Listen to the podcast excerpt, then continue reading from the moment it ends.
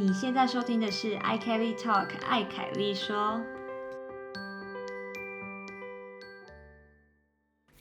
欢迎回到 i Kelly Talk，凯子说德国 Episode Fear。那首先要先祝大家圣诞快乐，圣诞快乐！我们这一集出来的时候，应该就是圣诞节刚好过了。对，没错，过了好几天，所以是迟到的圣诞快乐。对我很好奇，通常在德国大家都会怎么过圣诞节？如果一个人的话，或是没有德国朋友的话，我觉得在台湾感觉圣诞节是朋友的事，但在德国如果一个人，哎，我也不知道，哎，哎，对，可以做什么？今年也又没有圣诞节，啊，不，又没有圣诞市集。对你这样讲，我才想到，我觉得你说的很好。在台湾，我们通常会跟朋友一起过圣诞节，但在德国是德国人会跟家人一起过圣诞。在台湾最近还有兴起一个，就是同事之间也要圣诞交换礼物这件事。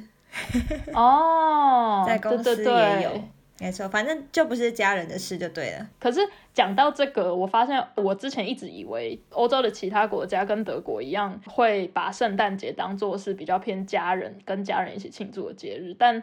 跟我住同一个屋檐下的德国人呢，他有在做跟英国人做一个 tandem，呃，tandem 要不要解释一下？tandem 就是语言交换伙伴。对，语言交换伙伴。tandem 的原本的字好像是协力车的意思吧？在学术或是在学，至少在大学里面呢，我们会把它拿来当语交的一个代名词。然后他的英国 tandem 跟他们两个就在聊圣诞节要做什么。然后英国 tandem 就说，在英国圣诞 party 这件事情很重要，尤其是在公司间，他们非常流行办圣诞趴啊，真的，所以不是只有家人之间，对，跟朋友或是跟同事，嗯哼，尤其是同事，他们会真的圣诞节前会早一天，然后举办那种很盛大的那种圣诞 party，就比如说大家一起，这个在德国好像也会。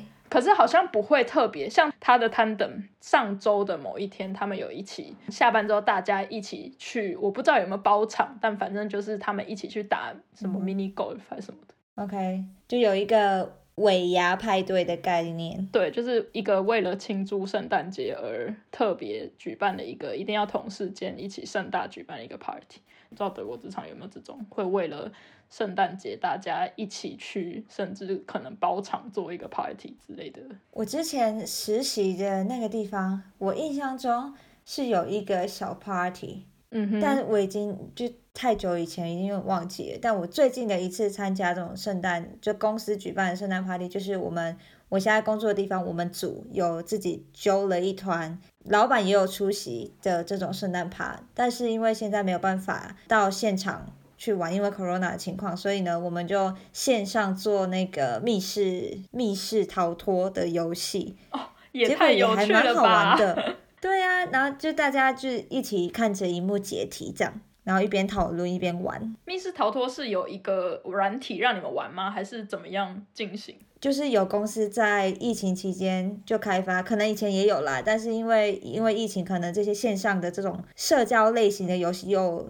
更兴盛了一点，然后就有人开发了这样子的游戏，他就他的故事是整个剧本都想好的，然后每一关要怎么破解，他都有设计的很好，所以在每一关你就会看到一个荧幕跟一些线索，然后下方可能就有呃要过这一关的那个密码是什么，那就一个要填入的地方。然后看谁有办法把它想出来，那你们就会全部的人一起进到下一关。哦，OK，就是其他的开发公司设计的一个。因为我刚刚想说，既然你们是 machine learning，会不会老板为了一个 party virtual party 自己写了一个城市，一个 密室逃脱的城市让大家来玩？也太搞纲了吧！老板很累。对，但这样也还不错啊。对我，我目前听到的德国的疫情前的 party，圣诞 party 也都是在公司内，好像没有听过会特别出去外面的 party 场所办一个 party。嗯，没错。好，我们来跟大家聊一下近况。你要先讲一个，还是我先讲一个？我自己本人的话，最近是没有什么近况，每天都一样。对，真的。尤其是像我前几集说的，大部分的课都是在线上，或是又恢复线上上课了，所以对，没有什么新的东西。嗯哼，对，然后哦，我想先交代一下，当初在第二集的时候，我们有说圣诞市集，今年的圣诞市集很多地方都不会办，但当时我们在录的时候，我们这个帮，也就是 Baden-Württemberg 这个帮，它还没有一个确切的公布说怎么应该怎么样办，在上礼拜吧。反正就在这两周内，他们我们这个邦的邦政府颁布了一个新的针对现在第四波疫情升温的圣诞市集的政策，也就是说，所有的圣诞市集都停止举办。所以当初我们在第二集说的有可能会办，或是有可能会怎么样，全部都取消了。嗯哼，对，对，我觉得这个冬天真的很多政策就是每天感觉都有新的东西出来。对，其实根本就不能做什么很长远的计划，因为你就必须等说，就像我们不是也有一些朋友在德国找到工作，可是还没有上工，所以这两可能这一两个月他们就想要出先出去玩，或是先干嘛，但完全不能计划，因为。你根本就不知道你要去的那个地方，或甚至你自己待的地方能不能出去，出去要不要隔离，要不要干嘛，所以很难计划。现在就是真的只能活在当下，就没办法计划太长远的事情。对啊，真的。就连回台湾都回不了了，都很难计划。对啊，我我订了机票之后，每天都在担心说我会被改什么的。然后我订的那个航空，它十二月有改航班呢，就原本一周飞三班改成两班，所以就是有一班乘客必须要改期。但你一改期，那防疫旅馆都已经要订不到了，还改，搞不好就变成要往后延很久，或是要提前啊什么的啊，超麻烦。天哪！如果到时候因为一个机票改期，你后面的东西全部都搞砸了。对呀，嗯。另外交代一下，我们第三集有讨论到关于德国的新政府，因为我们在那时候录的时候也还没有正式的上任，那时候只是一个还在讨论中。对对对，国会还没有正式的一个选举，然后没有正式的宣布上任的内阁。到这一集的时候已经确定了，欢迎大家再去看一下新闻，了解一下。新的德国新政府的内阁组成，或是对新政府的组织，对，没错，这是有蛮大的改变，就跟以往至少好几年以来，就真的有蛮大的改变，真的推荐大家可以稍微去了解一下，也推荐大家可以参加凯莉的各种活动。自己帮你，自己帮你夜配，都去把里面的话会有，我觉得对，会有德国老师们跟你讨论这个哦。没错，但是这集播出的时候，我也希望已经招收招满了，所以应该就要等第四期喽。那我再分享一个，其实不是我自己的近况，前面的集数有讲过，我我有在学校做一个 Hebe 的工作以外呢，我额外有在。带一个小妹妹说中文，这个小妹妹是德国人，因为她爸妈是在中国，曾经在中国工作，然后这个小妹妹也爸妈在中国工作的时候生下她，所以她有在中国待过几年，之后呃父母就被调回来德国工作，所以妹妹就也跟着回来，但是因为爸妈觉得当初妹妹在中国的时候有接触蛮多的中文，然后也不希望她因为。回来之后就因此就是失去了说中文的能力，所以他们就一直有陆陆续续的在找各种呃台湾或中国人姐姐们当妹妹的，有点像保姆。她现在已经小学五年级，所以其实我不用什么照顾她，主要就是她有固定在上一点点中文课，就是中文课会有一些作业。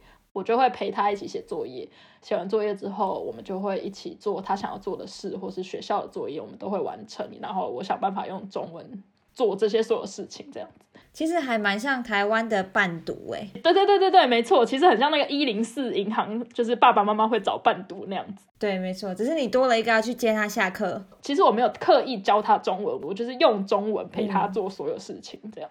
然后他最近他的妈妈生了新的妹妹。新的 新的妹妹，感觉这句话讲的很复杂。他的他的妈妈生了一个小孩，就是他的妹妹。他本来是一个独生女，新的妹妹什么？感觉好像前面有个旧的妹妹。有旧的妹妹是不是？对啊，太旧了，把它丢掉什么之类。对，好，对，反正他妈妈生了一个新的 baby，呃，也就是这个我带的这个妹妹，我叫她 Y 妹好了，因为她的名字是 Y 开头的，就是 Y 妹的妹妹，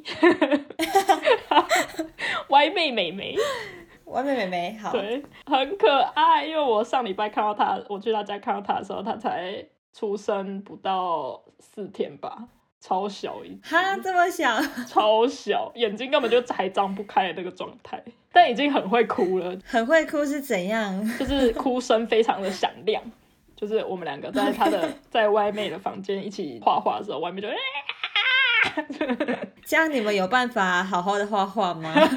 我我去的时候，然后因为妹妹也是第一次看到她自己的妹妹，因为疫情的关系，所以妹妹也没有。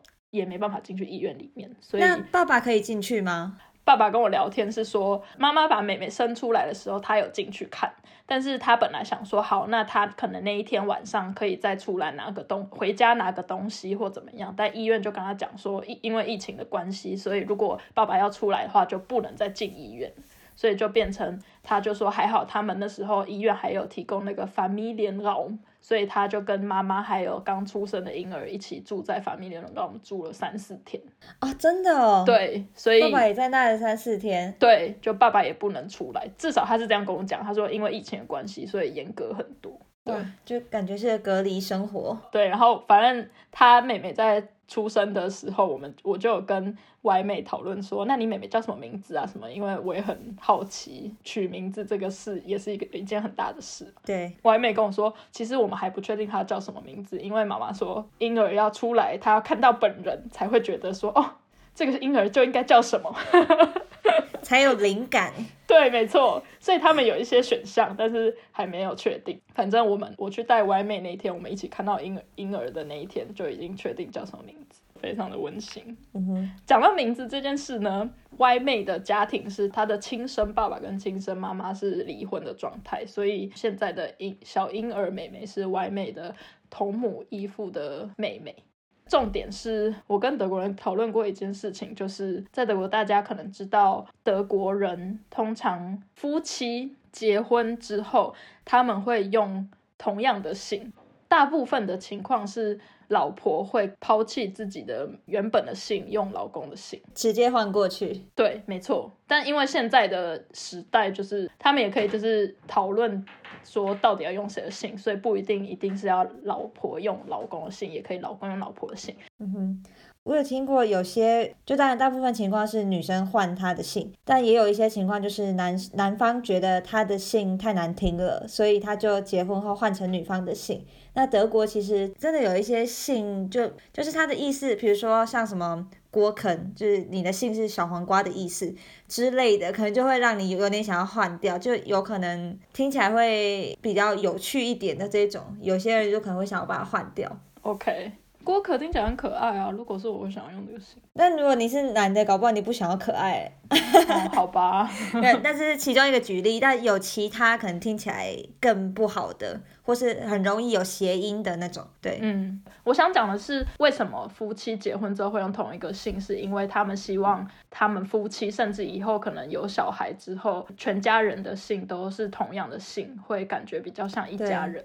所以不是因为什么什么重男轻女，还是因为什么大男人主义？因为我之前跟我妈讲这个的时候，我妈就很意外，她就说在台湾以前那种什么冠夫姓什么，已经已经是那种很感觉很落伍的观念了，怎么德国还沿用这个？什么还很传统这样？对，为什么德国还那么传统？然后我就说哦，不是他们的想法其实是不一样的，对。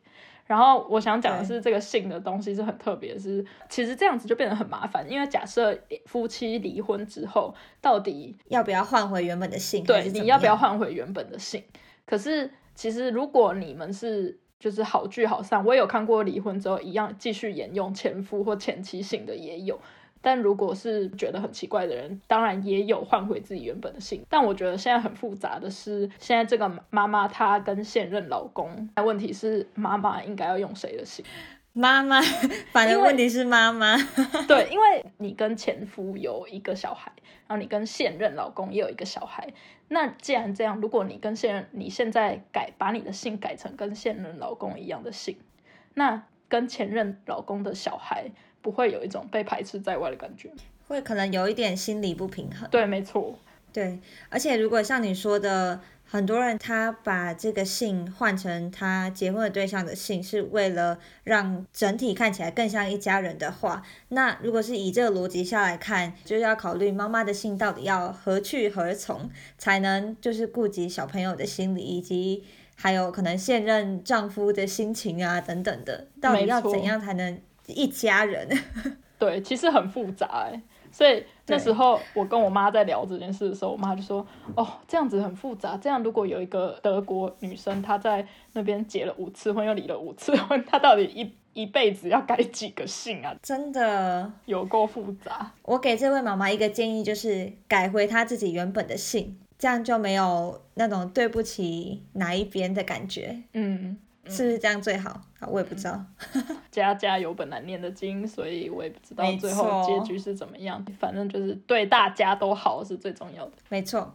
好，我来分享一个我最近看到的一个小新闻。前天在脸书就滑到一则消息，上面就有，其实是很简单一个小，我不知道它是不是笑话还是真实发生，但总之呢，上面就是写说有一个妈妈带带小孩去看眼科，然后妈妈就跟医生说。哎，我的小孩的眼睛被甲苯弄到，然后当然医生就哎有点惊讶哦，被甲苯弄到，然后现在后来小孩就说不是甲苯是乙苯，然后医生就又更惊讶，所以到底是被了什么样的化学物质弄到？后来才知道哦，是被那个国语课本那个写写字的那个甲苯乙苯割到眼睛。我不知道这是笑话还是真实发生。你说甲哦。甲苯，我我一开始以为是被甲苯，那个苯是化学的那个苯。对对对，医生应该也是这样以为吧，因为可能妈妈也看起来很紧张。但如果是真的，那小孩化学常识也太过好了吧？他是什么天才型？对，还会纠正说，哎，不是甲苯哦，是乙苯。请问他几岁？他是国小生好吗？我来科普一下，就根据那个 WHO 它的调查显示呢，全球是有百分之九十三，相当于大概是八亿名十五岁以下的小孩，他是暴露在超标的空气污染环境中的。然后因为年纪比较小的小朋友啊，他其实呼吸系统还没有完全的发育好。所以它过滤污染物的能力就比我们大人还要弱一点，而且它的呼吸频率又比较高，所以呢，它暴露于这些这个一个专有名词叫做总挥发性有机物，叫 TVOC，它暴露在这种有机物中，它更容易刺激到它的呼吸道，然后会过敏，甚至可能就会引起细胞的病变这风险是蛮高的。然后这个总挥发性有机物 TVOC 呢，其中就有甲苯跟乙苯。所以原则上，如果大量的接触甲苯或乙苯，不管哪一个苯，都是不太好的事情。好，科普结束。你一开始说全球有九十三趴的小孩暴露在，我就想说暴露在。被甲本打到还是怎样的？我现在还一直在，我的脑子还一直在那个。我觉得生字甲本跟生字乙本。但我的确觉得，在台湾一定有九十三趴的小朋友曾经就是因为甲本跟乙本而 崩溃过。你说甲本是生字的甲本跟乙本？生字的甲本。对。而且我小时候我记得。我应该有曾经带错甲本或乙本，你知道，因为你第一天星期一写甲本，然后星期二就有乙本的功课，然后就一直在那边轮流，超容易所以你很容易会带错啊。对啊，然后我记得你前天晚上好不容易写三个小时写完，然后带错，真的是崩溃到死。对啊。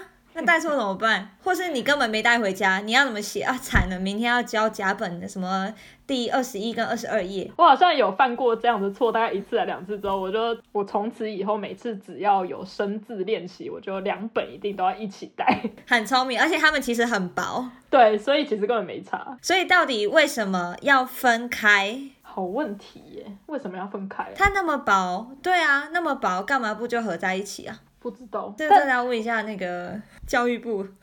但你刚刚说的那个新闻，那个美眉她讲的也太仔细了吧？她说我被甲本弄到，你就说我被书弄到就好了，为什么要 对还要那么 detail 说这是甲本而不是乙本？对，就要讲的非常 detail，还让医生整个很惊吓。我刚刚想到的原因，有可能是因为这个被甲本弄到的美眉，她对甲本可能有些阴影，就可能她平常一直都忘记带甲本，所以然后又被弄到，对，所以她就对甲本 Q 婚，然后就说我就是又被甲本弄到了。她可能想着，吼，又是甲本。你看乙本那么乖，为什么我是甲本你在搞我？搞屁啊！好，讲到这个化学物质呢，我又想到另外一个我呃蛮久以前看到的一则新闻，那时候我看到真的觉得非常好笑，是发生在台湾真实有发生一件事情。台湾有一些私人的土地嘛，那有些私人土地就会有很容易有人会喜欢乱闯进去，无论是任何原因。那总之呢，那个土地的主人他为了要驱赶或是禁止大家进入，当然你直接放一个立牌说，哎，这边私人土地禁止进入呢，就是没什么用。就是你越说不能进来，哎，那我就偏要进去。就是人性可能都有有这一点，所以他就想了一招蛮厉害的，他就印了一张 A 4的纸，上面就就有写说。嗯，我们这片树林有喷洒一氧化二氢，所以请勿靠近。结果就真的大家就都没有进去，就是这招非常的好用。但你知道一氧化二氢其实是什么东西吗？对啊，是什么？听起来很可怕。你把一氧化二氢换成那个化学英文的那个字母，一氧是 O 嘛？对，二氢水吗？H 对。就是他的意思就是，哎，我们这片森林有喷水，所以请大家不要擅自闯入。但大家因为看到化学是哦，一氧化二氢，天哪，这进去会不会它相当于甲苯、乙苯这种东西吗？就大家不太知道，所以是吗？就这招非常有用。我那时候看到新闻，就觉得很好笑。这个人还蛮有创意的。没错，化学的题目就要这，毕竟我也不是很，就是化学部分也没有很厉害，所以还是不要讲太多，就多说多错。讲到甲本乙本，就让我想到我现在在带的这个 Y 妹，她她每周都有一一个小时的中文课，就是跟杜宾跟当地这里的中文家庭他们一起组成一个民间机构，然后可能推派一个年轻的中国姐姐来教他们中文这样子。所以她有时候他们也有甲本乙本吗？没有，可是他们有时候有需要写练习生字。练习生字的时候，就是那个老师他会自己设计一个 A 四纸，然后有非常多的格子，每一排就会有一个生字，要后面要练习写十二次这样子。然后他每次就是就是只要对他只要有那种作业，他就崩溃。又是这个，然后他就觉得很没有意义，因为他觉得为什么要练习写那么多？他每次编写的时候，就会边跟他说，他也用不到啊。重点是他每次编写的时候，我就会边在旁边老生常谈跟他说：“哎，你知道这个已经算很简单了，你只要你一个礼拜只要写，就你可能一辈子只要写这个字这个十二次就好了，因为毕竟你可能。”对，毕竟你可能以后也用不到，但你知道我们以前小学的时候 会有两个本子，然后你每天都要写不知道几个小时，甚至有一整个晚上的每一个字都要练习，不知道几十次。然后他就说啊，好像我不是母语，不是中文，觉得很庆幸哎。对，我在这里认识的德国人也都觉得说，你们到底为什么可以脑子里记得几千个字怎么写？因为对他们来讲，它就是二十六个字母排列。德文可能是三十个字母排列组合。我现在也觉得有点神奇耶，到底我怎么会可以读这么多字啊？对啊，其实根本没有想过这件事，是直到来之后跟别人讨论，然后他们觉得这件事很不可思议，我们也才会想说，哎，对耶，我们到底是怎么记得的？没错，但我觉得。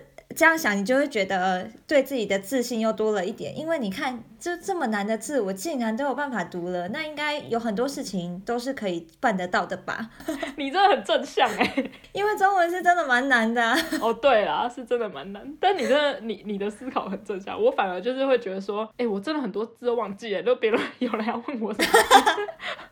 我想说，天哪！我可能以前会，我不知道五六千字吗？我现在说不定可能连两千都记不得了，到底在干嘛？对，刚才那个甲本的本你有讲对，所以很棒。好险没有那个说，哎，会不会是那个竹字头的那个啊？那就笨。好，我们再讲下去就变国文课了。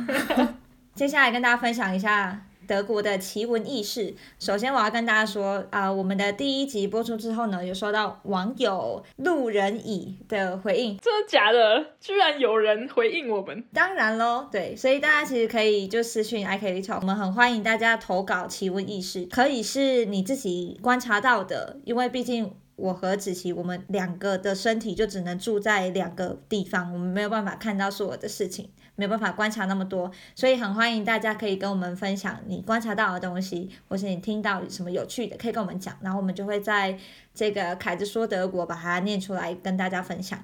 好，那我要分享就是因为我们第一集就是有聊到换驾照嘛，那这个路人乙这位网友呢，他就跟我们分享说，哈，真的假的？你们那边换驾照这么麻烦？我换的时候一个月就拿到了，你知道超夸张，他们效率超高。他在哪里？他住在布莱梅，德文叫做 Playman，它是一个在汉堡西南边开车大概一小时多的这个距离的一个城市。布莱梅有一个比较有名的，就是有一个童话故事叫布莱梅乐队，哦，就是有一群动物，什么驴子、猫、狗，有有狗吗？等一下，我看一下，乱讲。没有给供。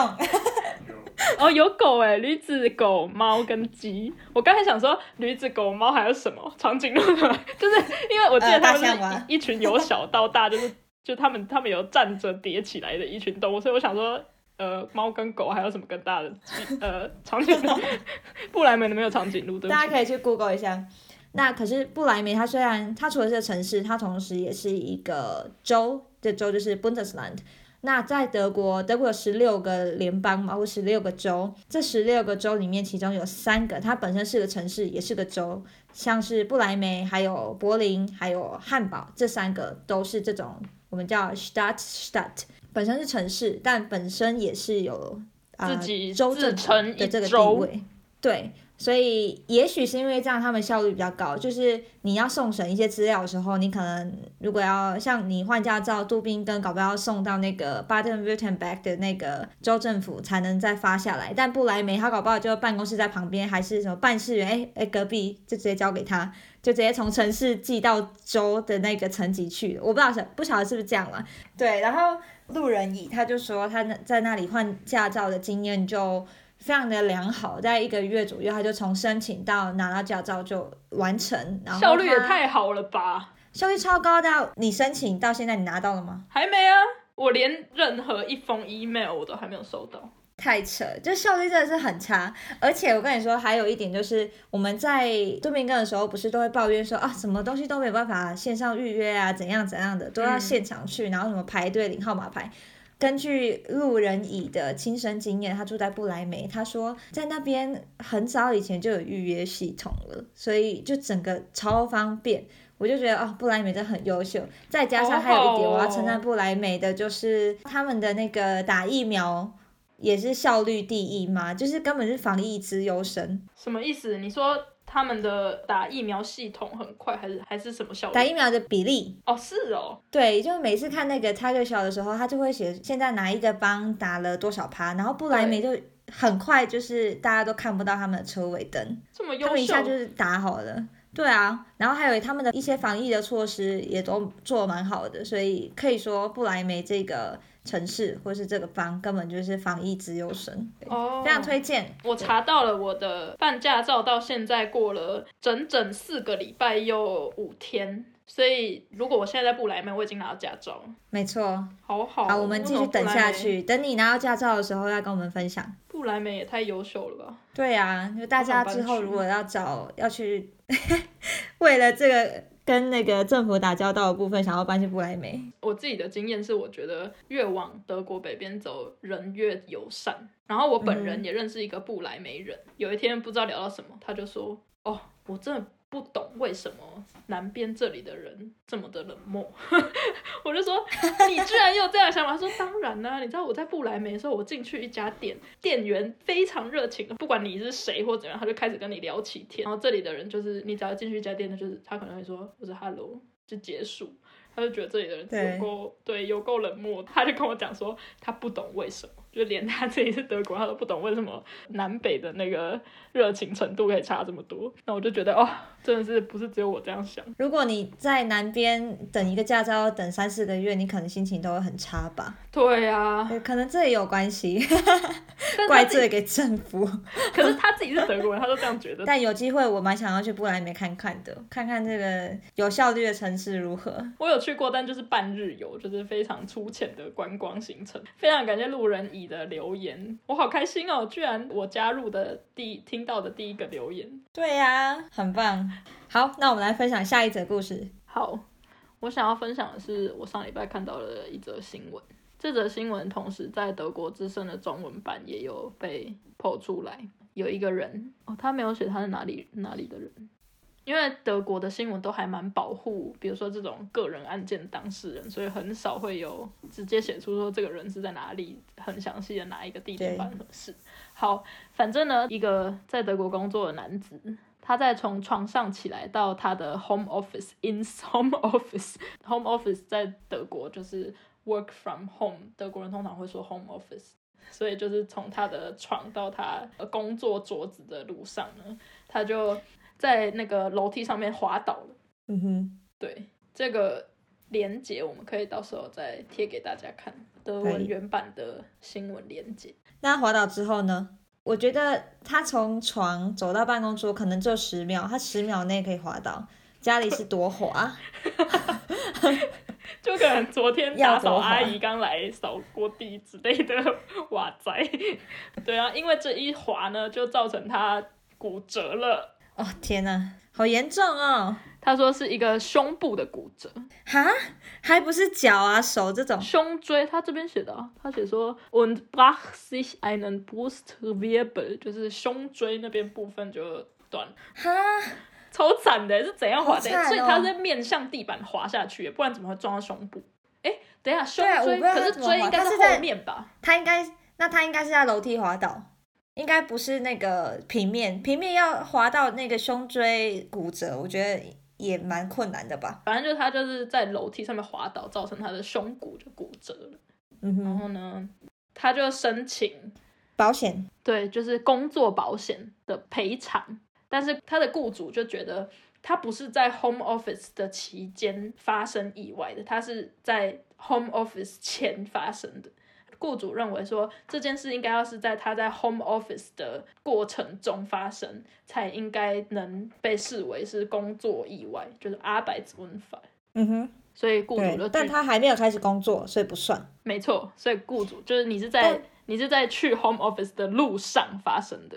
所以他就拒绝。所以重点就是去工作的路上算不算在工作？没错，算不算被保险范围内？这是一个非常重要的重点，因为毕竟现在非常大一部分的上班族是在 home office 的，所以这个到底算不算呢？结果德国的联邦法院呢就裁定这个事件从床上到办公桌的这个路上发生的意外也属于工作伤害的保险范围内。毕竟他的确是正要去上班，就所以才会对。所以他如果虽然不是真的路，但是从床上到桌上的这个也算是一个通勤的路上吧，也算是。虽然可能只有什么十秒、二十秒，可是如果他今天是起床之后，他先下楼去吃早餐，那在他去吃早餐的这个过程，他受伤是不是就不算？因为如果你平常自己在家，你早上要上班，上班之前你在家自己吃早餐，吃早餐的这个过程发生什么事情，他应该理论上是不算上班的吧？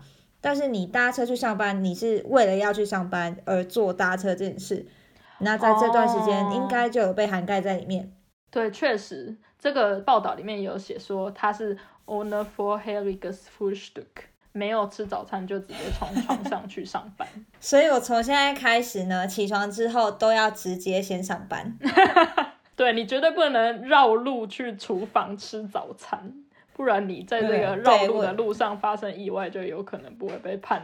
对，但是因为其实我现在的那个我上班的桌子就在我的床边，我走路只要三步，所以我就是要先来打开电脑，所以表示我现在开始上班了，然后我。就是，哦，现在是一个 coffee break，然后去吃我早餐，就是这样是合理，这样是可以得到赔偿的。就万一我在厨房被烫到，好了，这样是可以的吗？应该这样是，还是因为你就是在上班时间啦，就等于你在公司的时候，如果你去泡个咖啡被烫到很严重的话，那这样是不是也算是在公，就是公司必须要，呃，或是保险公司他必须要给你的保障？对。嗯，只是现在换成在家里的话，感觉所有的东西，它那个 scope 整个的范畴变得很小。对，没错，因为我觉得我，对我觉得重点是因为现在是在家里，所以它就变得更模糊。因为今天如果他是从家里开车或是搭车去公司的话，我觉得这就比较没有那么有争议，就不需要走到法院这一条。对，因为很明显嘛。对，对，但是雇主一定是觉得说，哦，他就是从一个房间走到另外一个房间而已，他为什么这样子也算在去通勤的路上，对，才需要法院裁决。我觉得 home office 应该这样说，因为现在越来越多人在 home office，嗯，之后在法律上一定会有更多的调整。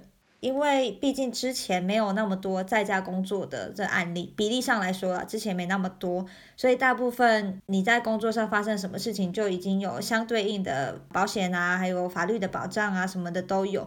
可是现在，当你家就是工作的场所，那很多东西它该怎么界定？比如说，公司应该要提供你一个可能好的办公桌的桌子跟椅子，它必须要符合你正常的办公的舒适程度等等，就是不能让你有职业伤害。就哎，坐的久了，然后结果就什么腰酸背痛啊，干嘛的？他可能在这些方面要注意，或是他在公司他的灯啊、照明设备，他不能说哎，他就不给你开灯，然后让大家就是看到眼快瞎了，不可能。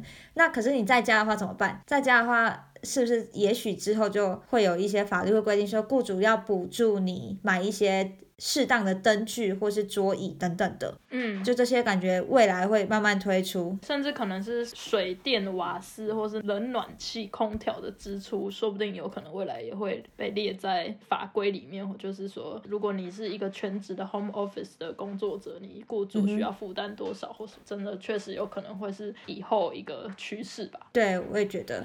不过在 Corona 期间，毕竟目前应该据我所知还没有说老板一定要帮员工付他的 home office 的什么水电费等等。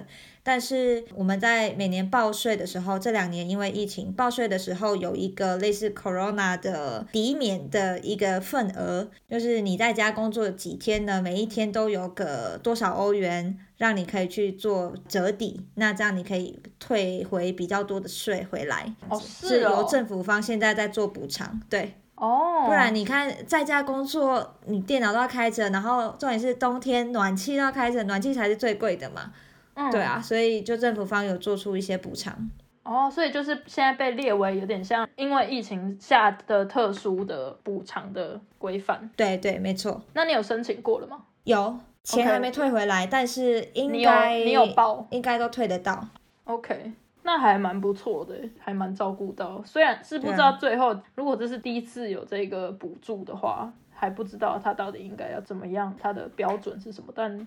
至少有这个方式可以申请，我觉得感觉还不错。对，感觉目前因为毕竟这个疫情来的也是很快嘛，所以嗯一下要通过就各种能够应应的法律，其实也没没那么容易，所以可能现在就算是应急的一个措施吧，那就看之后他怎么样去规范 home office 相关的一些保障啊、福利等等。对，其实刚刚我讲的那个新闻，我们不是有讨论早餐的问题嘛？如果他先去吃早餐，再去办公桌，到底这样算不算职灾？嗯可能大家会觉得说，哇，那德国真的很先进，就是连从床上到办公桌的路上都可以算是意外保险的赔偿。但是大家也不要对台湾太失望，因为之前我在瓜吉的 podcast 上面听到一个新闻的分享，是有一个台南人。他因为通勤的途中，他先绕路去吃一碗咸粥，然后不慎在绕路吃咸粥的路上发生车祸，然后他就申请了哇职灾赔偿，结果劳保局拒绝他，因为他就觉得他不是通勤路线，然后他们就上法院，结果法院就判这个台南人胜诉。法院的那个最后的那个判决书写的非常厉害，他就说上班路上去吃咸粥这件事是符合台南当地居民的习性，也是台南人每天生活的小确幸，所以最后就判劳保局败诉。哎、很好哎、很有人性的一个判决。对，而且他判决书上面就是写小确幸哎、他，真的？超现代的，原来是这个判判决书可以这样？对啊，这个法官真的很跟得上最新时代，我觉得超酷的。对，是当 IG 贴文在写。对，然后网友就说这真的是最有人性的判决。对，没错。因为如果不是为了要去工作，我也不用去那里吃咸粥啊，我可以吃我隔壁就巷口阿姨的咸粥啊，不行吗？没对对错，？所以对啊。台湾的法律其实也是蛮 真的很有人性，就跟这新闻有异曲同工之妙。对，但反正就是这个新闻也蛮有趣，因为它也是因为疫情之下，我们的法律跟着改变的一个现况。没错，我觉得还有另外一点让我我想到的是，其实在台湾保险，我觉得可能没有保的像德国那么的多，因为德国在德国你真的要花很多钱在保险上，就不管是光是医疗方面就已经蛮多了，学生就已经要每个月付到大概三千块左右的。医疗保险，然后你开始工作之后呢，就有各种对新台币三千多块，然后出社会后就有各式各样很多种不同的保险。主要是保费在这里的保费当然也比台湾高很多。对，没错，这个就是我这周想分享给大家的新闻。我还蛮开心你分享这一则，因为这样就可以有一个讨论，我觉得还蛮有趣的。就是毕竟这是 Home Office，它跟未来。会有什么样相关的法令？就是现在大家可以去开始思考的。也许哪一天你就是需要 home office 的人，你就会想到哦，我很我觉得法律应该可以怎么样保障我？这个法搞不好还没有，但也许可以由你开始去发起，然后让整个社会有意识到，哎，这件事情是需要被重视的。对，不知道会不会过一阵子，过没多久之后，就会有一个在德国工作的人。去从床上到办公桌的路上，先去吃早餐，然后滑倒，希望不要太严重，但就是，然后再看法院怎么判。对，就我很想再知道，那请问德国联邦法院会觉得吃早餐的路上会不会就跟台南人吃咸粥一样的合理，所以应该被判为职灾呢？他可能会问你说，请问你是吃咸粥还是吃 butter pizza？咸粥的话，OK。咸州不行吧？咸州咸州纯属台湾台南的地方文化，所以你现在在德国，你不要跟他是外来的部分。对，只能吃 butter pizza。OK，butter pizza 的话就有有赔，纯属德国人的小确幸。小确幸什么？咸州好吃很多，好不好？真的 butter pizza 啊。不行，要不是没得选，才不吃呢。哎，我跟你讲，讲到 butter pizza，我居然有在白洋生活的朋友跟我说，因为他曾经也在 Baden Württemberg 住过，然后他比较之后，他就说 Baden Württemberg 的 butter pizza 比白洋好吃很多。想说有差吗？不都一样？对啊，差别在哪？对啊，我真的吃不出来。他他说他真的有去研究，因为。Bread 那一类的面包外皮不是都那样硬硬的吗？没错，咸咸硬硬的那个东西，呃，德文叫做 laugen，中文翻译是碱液，不是那个 easy 的那个碱液，是碱是酸碱的碱，然后液是液体的液，碱性的某一种化学的让它的那个 bread 的外面会变成那样，比较偏硬，然后跟一般的面包的外皮不一样。然后他就跟我说，他真的有去认真研究过，白养的 Butter 跟 Baden w i n t e r b e r g 的 a n 的成分是不一样的，所以造成口感上不一样。可是我真的完全吃不出来，我也吃不出来耶。对啊，我其实没有很喜欢 Logan 的，我觉得那个好硬又好咸。但你知道老梗也可以，也有在做成那个 croissant 吗？哦，有有有，对，捞根 croissant 我觉得捞根 croissant 我觉得不错，因为它没有那么干的感觉。因为我通常我吃 butter 我就觉得好干哦，除非它里面真的就是，除非是 butter butter 或是里面有包别的东西，不然我觉得干吃 butter 真的喉咙快被卡。干吃我真的不行哎，我有一次在我们家附近买 butter butter，结果他忘了给我加 butter。它有切开哦，但就是没有放 butter，我就想说，对呀，我买 butter plate 就是为了吃 butter 啊，哎，可以这样说吗？但竟然没给我放，然后我整个啊，很生气。对呀，本体是 butter 没错，哦，那个超气，想说哦，这是怎么吃啊，很干哎。这边应该解释一下 butter，butter 的中文是什么？扭结面包或者什么蝴蝶面包。对对对，然后我妈那时候来德国找我的时候，她就知道 b r e t t e r 在德国就是一个非常常见的传统的面包。然后结果她有一次，她就自己去外面走一走，回来跟我说：“哎，我那个你说的那个什么蝴蝶面包，那真的很难吃哎，又干又小又这样。”我就想说：“哦，对啊，是很干没错，但什么小？它很大一个啊。”他就说哪有，他很小一个，而且干的要死。你知道我在讲什么吗？我知道，我知道。他买到那种饼干系列的牛结，就是牛结饼干，没错。然后里面就一个一个超小硬币。一样大的那个那么小那个，他说那个真的很干。对，他说那个真的很就像你讲的一样，真的很干。然后它又那么小，那个要吃几个才吃得完？我心想说，到底是什么东西？对啊，一般的牛前面包应该要有手掌大，或是再大一点点。超大好不好？他就吃错了，结果他到后面吃了真正的不车，他也没有很喜欢，还是一样觉得很干。大的也好不到哪里去。他们说小时了了，大未必佳。是这样使用的吗？乱用。好啦，那我们最后来祝大家新年快乐，因为再几天就有新年了嘛，两三天。好的，那就祝大家新年快乐啦！新年快乐，那我们就下集见啦，拜拜，拜拜。